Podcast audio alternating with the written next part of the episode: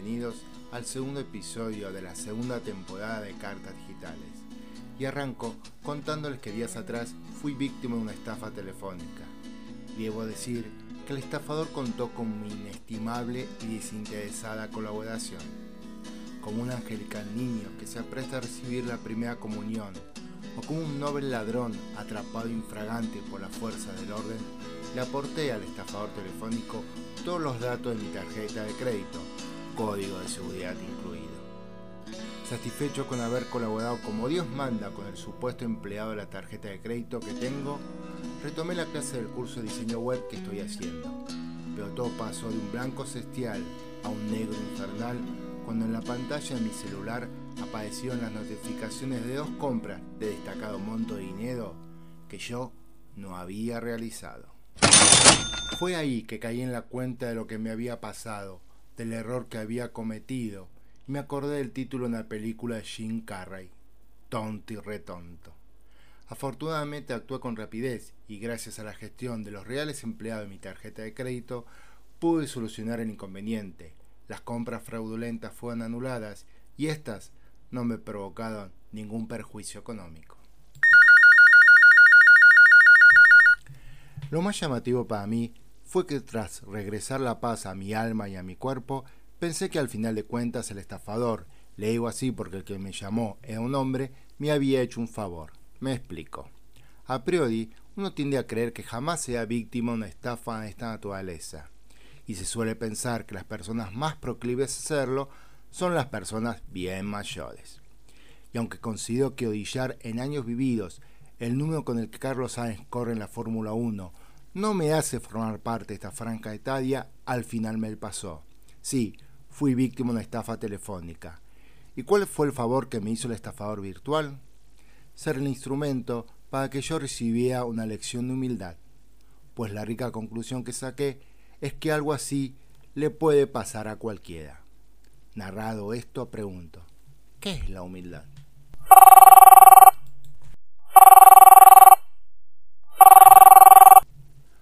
Pues según el diccionario de la lengua española, la humildad es una virtud que consiste en el conocimiento de las propias limitaciones y debilidades y en obrar de acuerdo con este conocimiento.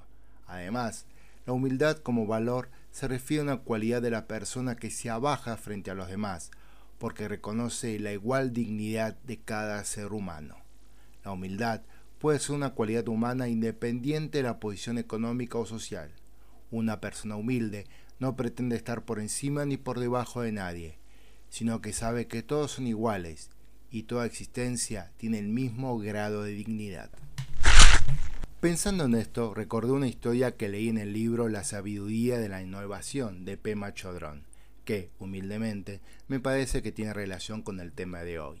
En él, la monja budista dice, hay una historia que quizás hayas leído relacionada con lo que llamamos cielo e infierno, vida y muerte, lo bueno y lo malo.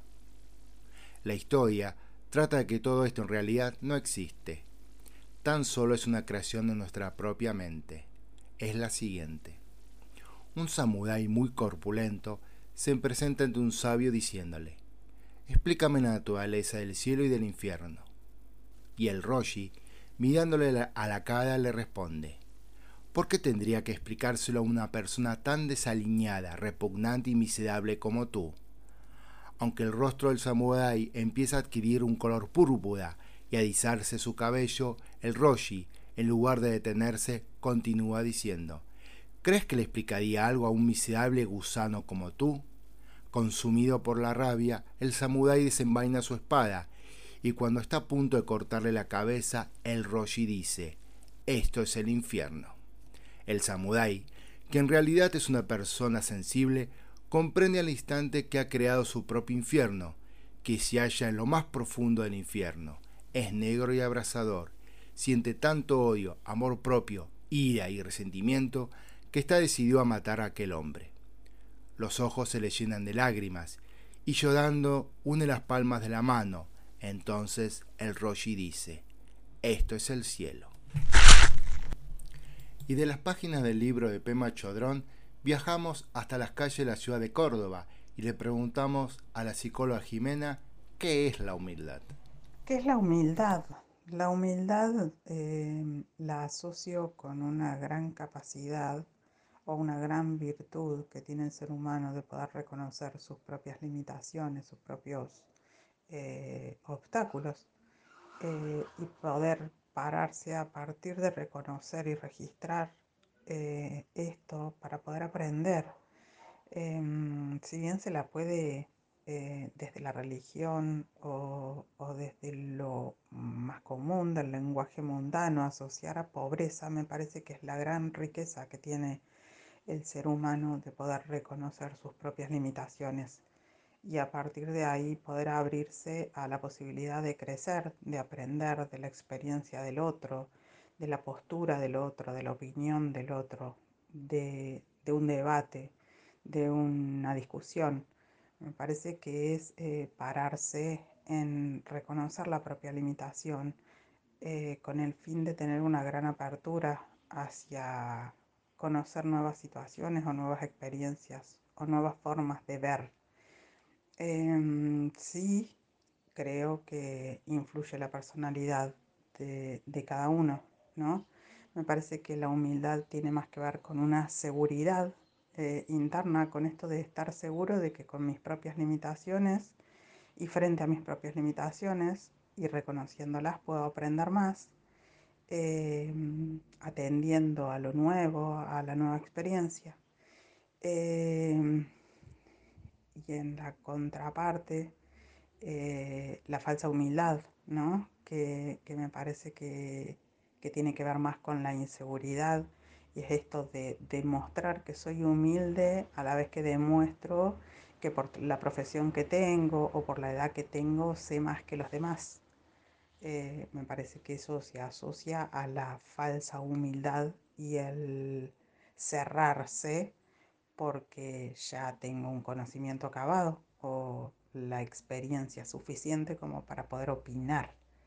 Eh, sí, tiene que ver con características de personalidad, con seguridad. En un artículo escrito hace un tiempo en el diario español La Vanguardia, la escritora Rocío Carmona señala los beneficios ocultos de la humildad, de ser una persona humilde. Número 1. Mejores relaciones, porque las personas humildes son capaces de aceptar a los demás como son. Por ello, son mucho más propensas a reparar y a crear vínculos fuertes con los demás. Número 2 menos ansiedad.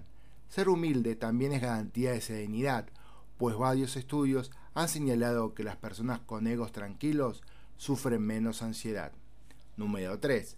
Más calidad personal y espiritual.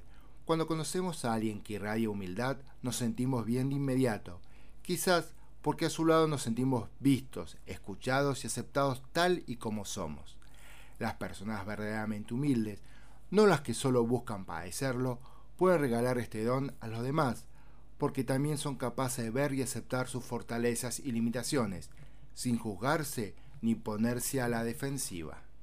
Número 4. La vida como escuela. Las personas humildes ven la vida como una oportunidad de aprendizaje para todos, reconociendo que, aunque nadie es perfecto, todos podemos trabajar nuestras limitaciones y abrirnos a recibir nuevas ideas, consejos o críticas. La persona humilde nunca deja de aprender, precisamente porque es permeable a los demás y no se considera por encima de nadie. Número 5. Más responsabilidad. Un ego aquietado se traduce en una menor agresividad y manipulación, en más honestidad y espíritu constructivo. Las personas humildes toman responsabilidad por sus acciones, corrigen sus errores, escuchan las ideas de los demás y no sobreestiman sus capacidades. En tanto, en otro artículo encontré la enumeración de ejemplos de conductas humildes, a saber, saber pedir disculpas, aceptar las críticas constructivas, pedir ayuda, reconocer y agradecer a las personas que ayudaron a uno en el desarrollo de las capacidades, admitir cuando hay algo que uno no entiende, reconocer las fallas propias o equivocaciones, pedir a los demás la opinión sobre diferentes asuntos, no compararse ni comparar a los demás, dar crédito a los verdaderos autores de una idea, saber perder en las diferentes circunstancias de la vida, reconocer que siempre hay más para aprender, compartir los conocimientos aprendidos, no alardear de los éxitos, ser agradecido, estar dispuesto a escuchar a los demás, conocer las propias capacidades, aprender de los propios errores y aceptar las ideas y opiniones ajenas.